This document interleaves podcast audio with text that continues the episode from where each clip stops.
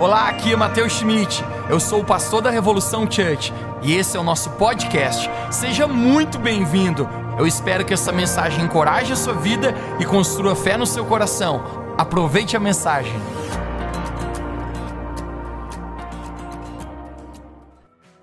Nós estamos muito felizes por tudo que Deus tem feito na nossa vida. E se você está nos assistindo agora da sua casa, eu creio que Deus tem um grande propósito no seu coração. Nós estamos passando esse momento que nós não podemos reunir e nós estamos fazendo nossas reuniões online, mas o que eu creio com todo o meu coração, que a obra do Espírito Santo está se cumprindo em cada coração, e eu tenho profetizado isso de maneira clara e falado várias vezes, que eu acredito que depois que nós passarmos de tudo isso, nós seremos ainda muito mais fortes. A igreja do Senhor Jesus, nós já conhecemos o fim dela, ela é muito mais que vencedora.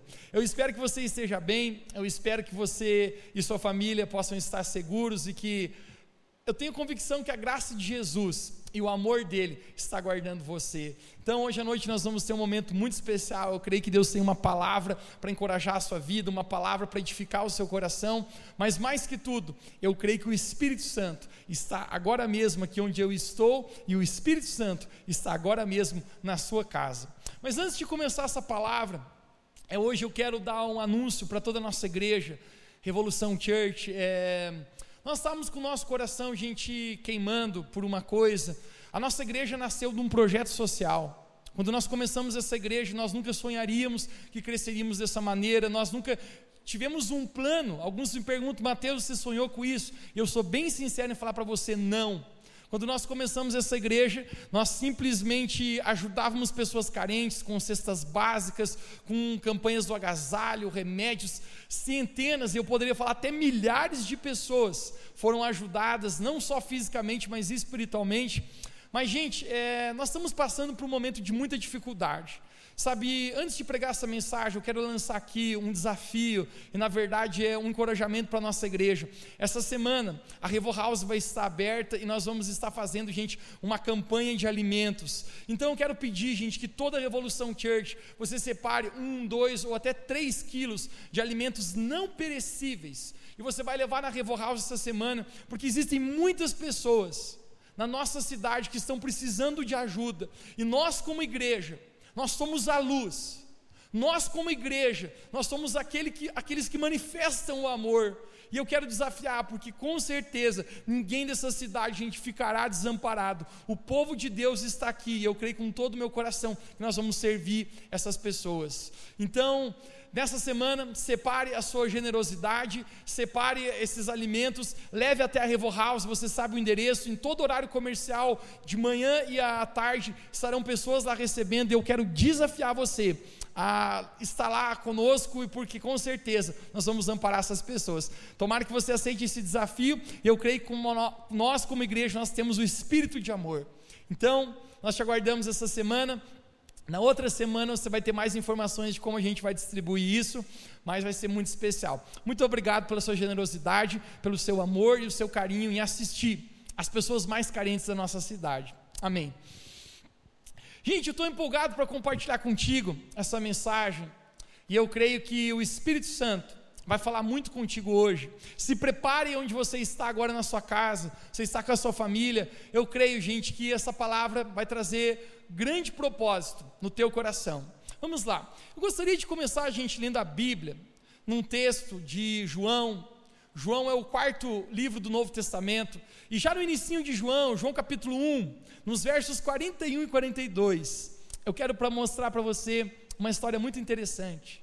André era irmão de Simão Pedro, e André se tornou um dos discípulos de Jesus, e esse texto fala assim: João capítulo 1, verso 41. O primeiro que ele encontrou foi Simão Pedro, o seu irmão, falando de André aqui. Ele disse: Achamos o Messias, o Cristo, e o levou para Jesus. Jesus olhou para ele e disse: Você é Simão, filho de João, mas serás chamado agora de Cefas, que significa Pedro. Aqui nós vemos o primeiro encontro que Jesus teve com esse homem chamado Pedro, que se tornaria o apóstolo da igreja. E o primeiro encontro que Jesus tem com Simão, ele diz: Seu nome é Simão, mas aqui em diante o seu nome será mudado para Pedro. Quando eu fico pensando, eu fui atrás dos significados dessa, desses nomes. Normalmente, quando a Bíblia está falando nomes, ela está falando um significado para a gente. E a palavra Simão significa uma vara, significa um caniço. Um caniço, ele pode ser quebrado com vento forte. Um caniço não é algo tão estável. E Jesus fala: Você é Simão, você é uma vara, você é um caniço, mas de agora em diante, o seu nome vai mudar, o seu nome se chamará Pedro. A palavra Pedro, no contexto grego, tem um significado, e o significado da palavra Pedro significa uma grande rocha, uma grande rocha.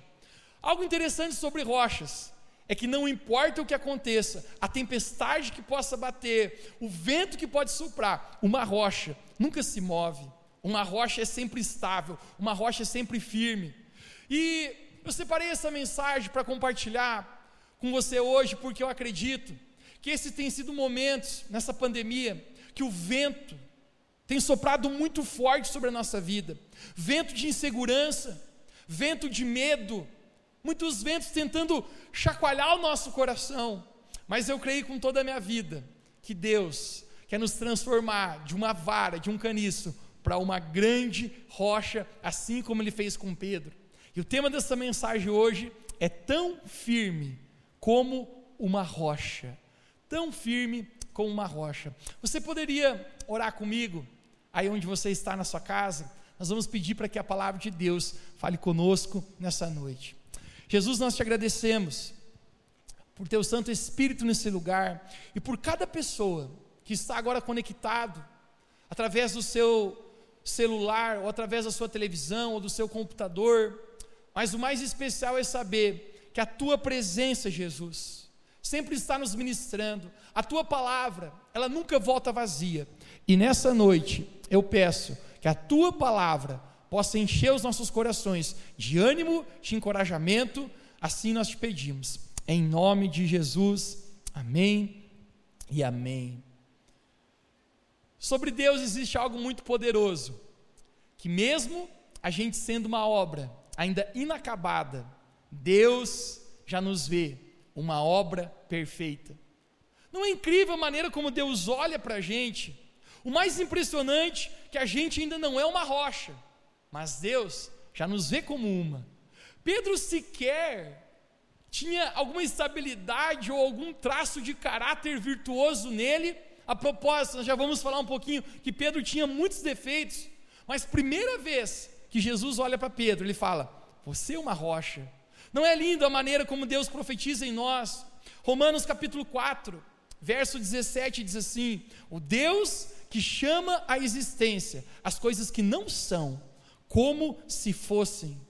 Sabe o que é o mais lindo? Deus profetiza em nós. Apocalipse capítulo 10, verso 10 a Bíblia fala que o testemunho de Jesus é o espírito de profecia. Quando Jesus olha para nós, Jesus profetiza em nós coisa que nem mesmo nós somos. Tão interessante é que Deus, ele conhece o nosso pecado, mas ele nos chama pelo nome. O inimigo, mesmo conhecendo o nosso nome, nos chama pelo nosso pecado. Essa é a maneira de Deus nos amar como Deus olha para nós e Ele profetiza coisas no nosso coração. Então, às vezes, eu, a gente está sujo, mas Deus olha para nós e Ele diz: Você é santo. Às vezes, você está cativo, preso, mas Jesus olha para você e Ele profetiza: Você é liberto. Às vezes, você está cheio de machucadura no teu coração, mas Deus diz para você: Você é curado. Às vezes você é um caniço, uma vara, mas Deus já profetiza: você é uma rocha. Agora, quando a gente olha esse momento aqui tão especial, Jesus profetizando sobre Pedro, Jesus profetizando sobre nós, existe um processo na nossa vida, de a gente ser transformado de uma vara para uma rocha. E esse processo que Jesus profetiza na vida de Pedro Jesus também profetiza sobre nós. Agora, o que determina se a gente vai se tornar uma rocha, não são nossas perguntas, mas são as nossas respostas para Deus. Agora, Pedro é o tipo de cara inconstante, Pedro é o tipo de cara problemático, assim como eu e você. Pedro, em algum momento, ele quer amar, outro dia ele quer separar. Pedro, algum dia, ele quer viver da maneira de Deus e outro dia ele quer viver da maneira do mundo. Pedro, um dia quer servir a Jesus, outro dia Pedro nega Jesus. Pedro jura amor pelo Senhor e outro momento ele se afasta. Pedro era um cara bastante inconstante, mas existe uma coisa na vida de Pedro que eu acho que é incrível, algo que eu que acho que isso, isso precisa inspirar a gente. E uma coisa que existia na vida de Pedro é porque Pedro sempre estava disposto a obedecer. Guarde essa palavra. Pedro sempre estava disposto a obedecer. Vejamos, Pedro é o cara que no meio de uma tempestade, onde o barco está quase afundando, ao ouvir a voz do Senhor, ele sai do barco e ele começa a andar. Pedro é o tipo de cara que em algum momento alguém chega a cobrar impostos de Jesus e Jesus não tinha dinheiro para pagar. Jesus fala: Pedro, a gente precisa pagar o imposto. Pedro, você vai lá no, no, no, no rio, você joga o seu anzolzinho e você vai pescar um peixe, Pedro. Quando você pescar, corta o peixe, tem uma moeda dentro com dinheiro para pagar imposto. Cara, isso é insano. Jesus, a probabilidade disso acontecer é muito pequena. Isso não vai dar certo. Mas quer saber? Pedro obedece. E mesmo sendo algo muito difícil de acontecer, Pedro prova de um Jesus que sempre cumpre o que fala. Outro momento, essa aqui é um, é um momento que eu acho que me ficaria constrangido. Um momento que Jesus olha para Pedro e fala: Pedro, eu preciso de uma jumentinha para montar. Você vai até uma casa e você diz: O Senhor precisa de uma jumentinha. Pedro simplesmente obedece. Eu fico pensando, se fosse eu, talvez eu pensaria: Mas Jesus, você conhece sequer o dono dessa casa? Simplesmente Pedro chega lá e diz: O Senhor disse que precisa dessa jumentinha. E aquele homem está disposto a entregar. Você consegue entender Pedro? Pedro tem uma coisa na vida dele que precisa inspirar o meu coração e o teu coração. Pedro sempre estava disposto a obedecer. Por mais que Pedro é inconstante, por mais que Pedro ainda é uma vara, mas Pedro tem o coração para obedecer. Porque é impossível você discipular alguém que não está disposto a ser discipulado. Pedro tinha um desejo de corresponder a Deus através da obediência. E esse é o momento que existe uma batalha pelo nosso coração. Existe uma batalha pelo senhorio da nossa vida. Existe uma batalha sendo travada por quem vai governar o nosso coração. E essa batalha começa a acontecer na vida de Pedro. Aquilo que tem a minha mente tem acesso ao meu coração Vejamos, a mente pensa, o coração sente, o coração sente, a mente pensa. Porque de alguma maneira existe uma batalha pelo nosso coração. Jesus ele deseja ser o nosso Senhor, o nosso Salvador, mas da mesma maneira o inimigo quer controlar a nossa vida. E essa batalha vai se tornar tão nítida na vida de Pedro, porque se o inimigo conseguir colocar dúvida no seu coração, ele pode roubar a sua fé. Essa é a guerra no coração de Pedro, a batalha no coração dele. A história nos conta, o livro de João nos fala que estão questionando Pedro se ele é um discípulo de Jesus. Pedro havia sido Pedro havia fugido e Jesus havia sido preso. Jesus está diante do sinédrio e algo tão interessante que acontece que, ao questionarem Pedro, quem ele era, Pedro simplesmente parece se negar a Jesus por três vezes, e ele diz: Eu não, não tenho nada a ver com isso. Por que, que Pedro nega Jesus? Já parou, já parou para pensar sobre isso? E o simples fato é que porque Pedro nega Jesus porque ele está com medo. Medo do quê? Medo de perder a sua própria vida. A propósito, estão querendo matar o meu mestre? O que fariam comigo? Servo dele. Algo interessante que normalmente pessoas que estão debaixo do medo ainda não são uma rocha. Pedro não era uma rocha. Pedro estava sendo dirigido pelo medo, e o medo na vida dele faz com que ele negue a sua própria fé em Jesus. Jesus vai morrer. A propósito, hoje nós estamos celebrando a Páscoa, o dia que Jesus ressuscitou. Mas Jesus, ele vai morrer por nós. E o simples fato é que nunca ninguém matou Jesus. As pessoas não tinham poder para crucificar Jesus, ou você acha mesmo que alguém teria poder para matar o Filho de Deus, aquele que criou os céus e a terra, dono de todas as coisas? O simples fato é que a Bíblia fala que foi o próprio Deus que enviou Jesus para morrer na cruz. O próprio Deus falou: Filho, você vai a esse mundo morrer pelos pecados da humanidade. Jesus morrendo na cruz tem um significado para nós. Não é apenas uma data no ano, mas é todos os dias nós acreditando que o que Jesus fez por nós é a causa de nós não sermos condenados, é a causa de eu e você não termos o nosso destino no inferno, mas nós podemos ser perdoados, sermos redimidos, sermos alcançados por tão grande salvação. Nunca foram aqueles judeus, aqueles romanos que mataram Jesus, mas foi o próprio Deus que entregou Jesus para morrer na cruz por nós. Um fato interessante, eu não sei se você já, já leu isso na sua Bíblia, mas o livro de João nos narra algo muito interessante. Quando Jesus estava no jardim, um jardim chamado Jardim do Getsemane, ele estava com seus onze discípulos, porque Judas, o traidor Iscariotes, estava junto com os guardas já para prender Jesus.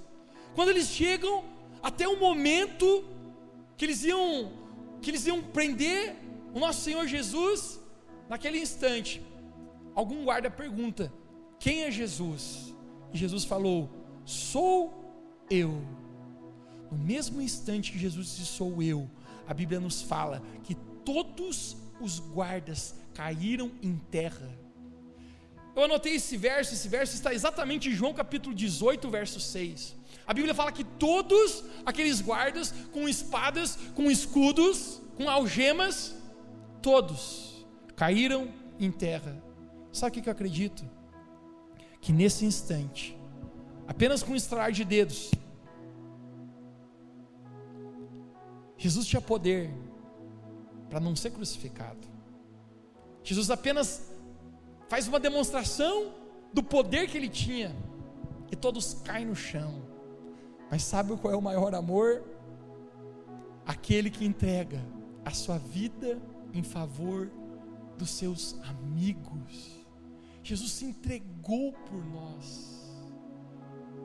Mesmo a gente não merecendo, mesmo a gente sendo uma vara, um caniço, Jesus decide morrer por nós. Jesus ama Pedro, mesmo Pedro tendo negado. João capítulo 21 é talvez um dos capítulos da Bíblia que mais fala comigo, porque não, no meu modo de ver, não existe algo mais poderoso, um capítulo que existe mais amor do que João capítulo 21. Quando Jesus havia sido morto, Jesus foi crucificado em nosso lugar. A Bíblia fala que o salário do pecado é a morte. Jesus nunca pecou. Eu e você pecamos quase todo dia. Mas foi Jesus quem tomou a cruz e não foi a gente. Porque Jesus morreu por nós. Jesus havia morrido, agora ao terceiro dia, hoje, Páscoa, Jesus estava ressuscitando e a coisa mais especial, Jesus vai à praia. Por que, que Jesus vai à praia, Mateus? Porque a Bíblia nos fala em uma narrativa que Pedro, juntamente com os dois filhos de Zebedeu, Tiago e João, amigos de Pedro, também discípulos de Jesus, eles tinham jogado, jogado a corda. Pedro havia olhado para eles e dito: Gente, eu fracassei demais. Eu neguei o próprio, o nosso Senhor Jesus. Quer saber? Eu vou pescar, Pedro fala. Você sabe que existe algo muito mais profundo atrás dessa simples frase, eu vou pescar. Sabe o que, que na verdade Pedro está falando? Eu vou voltar à velha vida. Jesus morreu, eu fracassei com o Senhor, não dá mais para mim. Você já se sentiu dessa maneira? Como simplesmente no seu coração você estivesse sentindo eu não tenho mais um espaço com o Senhor, eu estou apenas como uma vara, como um caniço aqui sendo quebrado. Mas o simples fato é que Jesus, ele vai até a praia para se encontrar com Pedro. Interessante que quando Jesus chega na praia, a Bíblia nos fala que Pedro, juntamente com os seus dois amigos, eles, eles estão pescando, e quando eles estão pescando, Jesus chega na praia, ninguém reconhece Jesus, porque a propósito todo mundo achava que Jesus tinha morrido. Mas nesse momento Jesus fala algo. Jesus fala: Filhos, o que vocês têm para comer? Os discípulos nem sequer sabem que é Jesus, eles falam: A gente não pescou nada.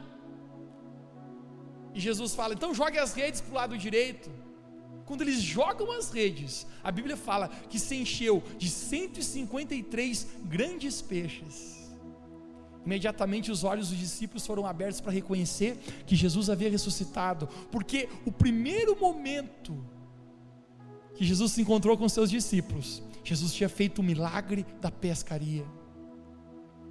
Nesse momento, João fala para Pedro: Pedro é Jesus. Você sabe o que, que acontece com com Pedro, Pedro estava numa fase, o que eu chamo de degeneração da sua mentalidade de Cristo. O apóstolo Paulo em algum momento fala que nós temos a mente de Cristo, mas Pedro parece que está abandonando essa mente. Pedro está esquecendo tudo aquilo que Jesus tinha falado com ele, por quê? Porque a Bíblia fala que Pedro estava dentro de um barco pelado pescando. O simples fato que eu diria para você, o que faz Pedro, um dos discípulos de Jesus, pelado num barco pescando? Eu acho que existia um momento de revolta em Pedro. Você já viu alguma pessoa que largou Jesus? Alguma pessoa, a gente usa esse termo, que se desviou. Você não, não percebe que a pessoa começa se afastando, de repente ela ela pisa no balde mesmo, ela, ela joga a corda e ela passa a pecar de tudo qualquer maneira, porque de alguma maneira a nossa consciência, a nossa sensibilidade para o Senhor começa a perder. Pedro está dentro de um barco pelado pescando, mas no exato momento que ele reconhece que é Jesus, Pedro lhe veste a sua roupa. E ele nada até a praia. Você consegue imaginar como que esse encontro, como vai ser esse encontro de Jesus com Pedro? Pedro chegando à praia, eu imagino que ele não tem nem coragem de olhar nos olhos de Jesus a propósito. Ele havia jurado amor pelo Senhor. Mas o simples fato é que Pedro negou Jesus três vezes. Mateus, por que três vezes? Poderia ser quatro, cinco, duas. Sabe uma coisa que, que eu relembro quando eu era pequeno? Sempre que a gente estava aprontando alguma coisa, o pai falava para a gente assim: Eu vou contar até três. E quando eu contar até três, se vocês não obedecerem, vai esquentar. Traseiro de todo mundo aí. Número três, gente, tem uma comunicação. Sabe qual é? Você pode errar uma vez, inconsciente. Você pode errar duas vezes, inconsciente, mas a, a partir da terceira vez que tu erra, cara, sabe o que, que é? É porque você quis errar. Pedro nega Jesus três vezes. E sabe o que isso quer dizer? Pedro consentiu que realmente ele estava negando Jesus. Mas quando ele se encontra com Jesus na praia, talvez com a cabeça baixada, a Bíblia fala que Jesus fez uma fogueira para Pedro. Parece que Jesus prepara um cenário exatamente no, da mesma maneira como Pedro negou Jesus. A Bíblia fala na frente de uma fogueira. Agora Jesus está com Pedro na frente de uma fogueira. Porque o ponto da dor sempre também vai ser o ponto da cura. Pedro havia quebrado o seu relacionamento com Jesus, mas naquela fogueira também é o lugar que Jesus vai restaurar o coração de Pedro o Senhor fala para Pedro: Pedro, tu me amas. Pedro diz: Tu sabes, Jesus, tu conheces meu coração. A palavra de Deus fala que antes que as palavras venham à nossa boca, Jesus já sabia. O que, que a gente pode esconder de Deus? O que, que a gente pode fazer para ocultar de Deus? Jesus novamente pergunta: Pedro, tu me amas?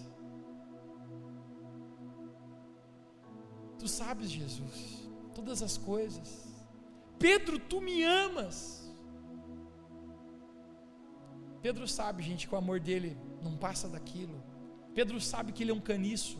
Pedro sabe que ele não é uma rocha. Pedro sabe que, mesmo Jesus tendo profetizado na vida dele, aquele tipo de homem que ele esperava que fosse, Pedro não era. Mas o mais lindo, o mais lindo eu quero mostrar para você nesse texto aqui agora. João capítulo 21, verso 18, esse texto aqui, se você está com a sua Bíblia na sua casa, por favor, acompanhe. Olha as palavras de Jesus.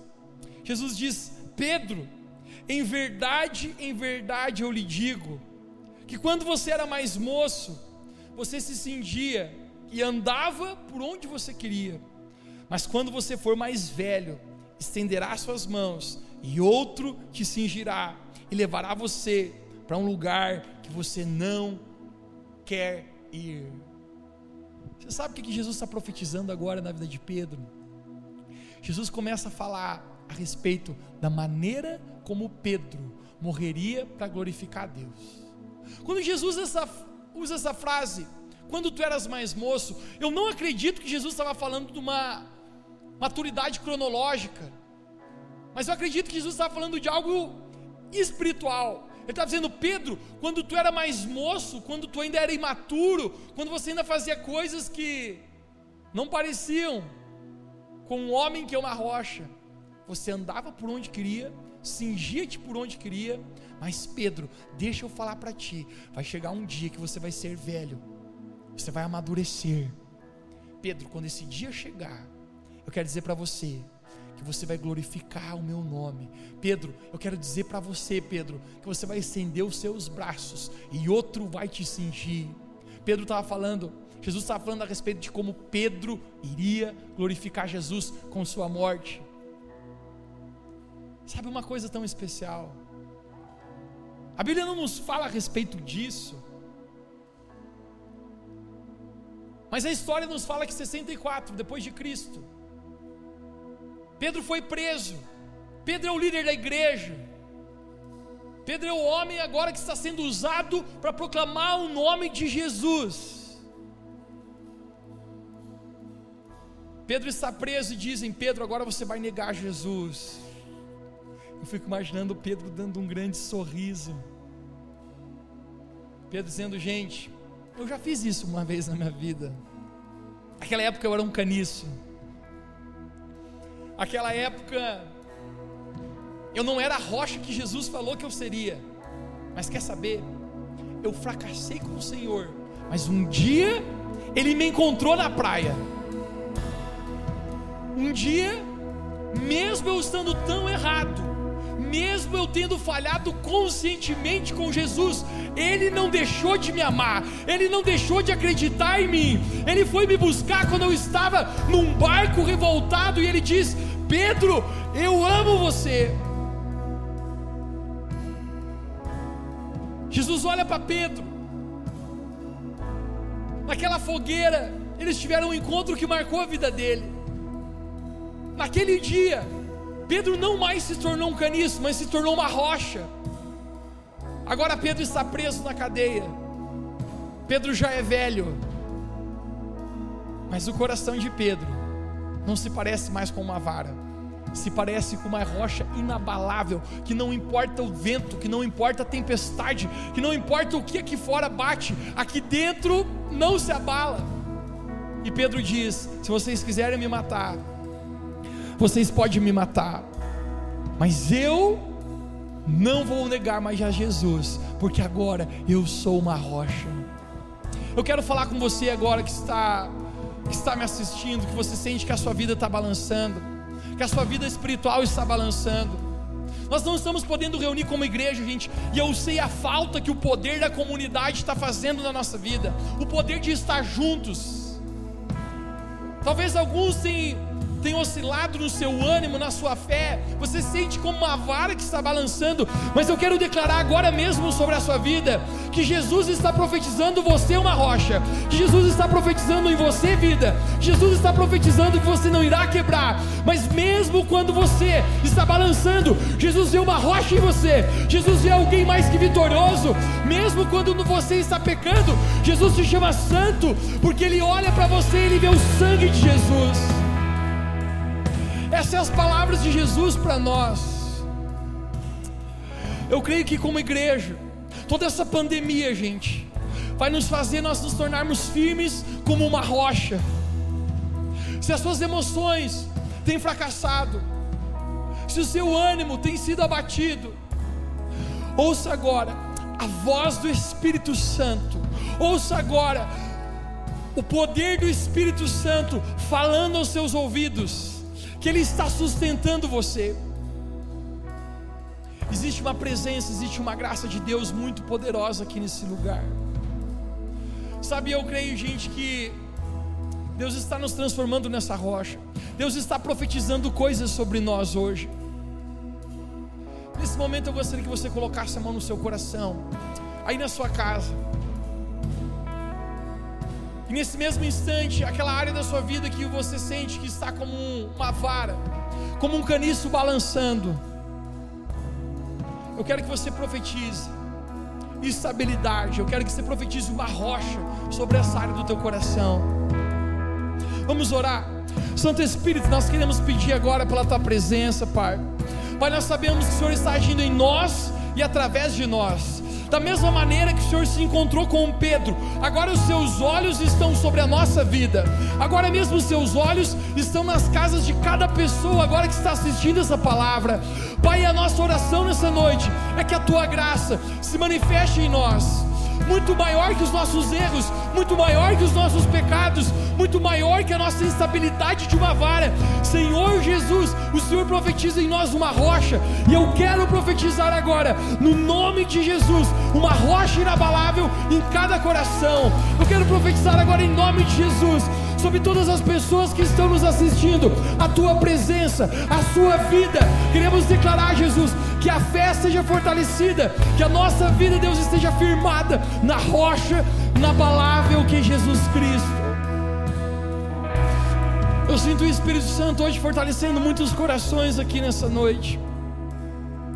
Eu sinto o Espírito Santo tocando muitas vidas agora.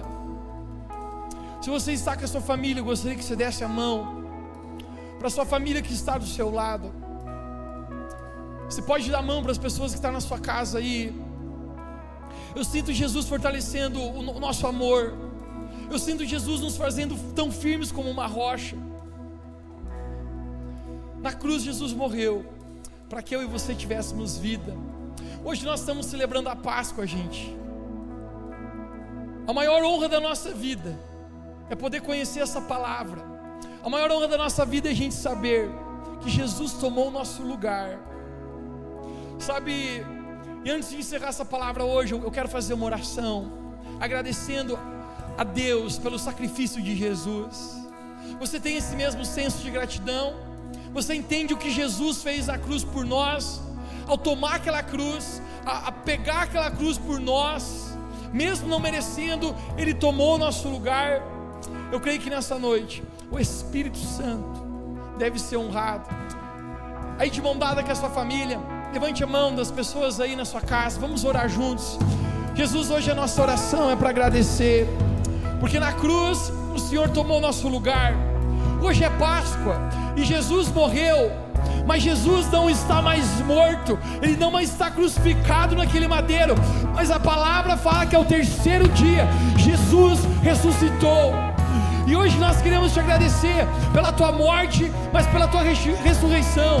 O Senhor venceu a morte, o Senhor venceu o pecado, o Senhor venceu toda a dor.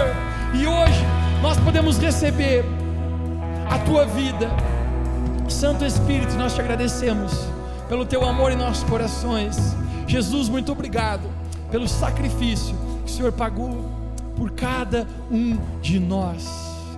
Se você crê nisso, você pode dizer amém aí na sua casa. Eu creio numa palavra muito especial de Deus. Deus está fazendo uma obra muito real no nosso coração.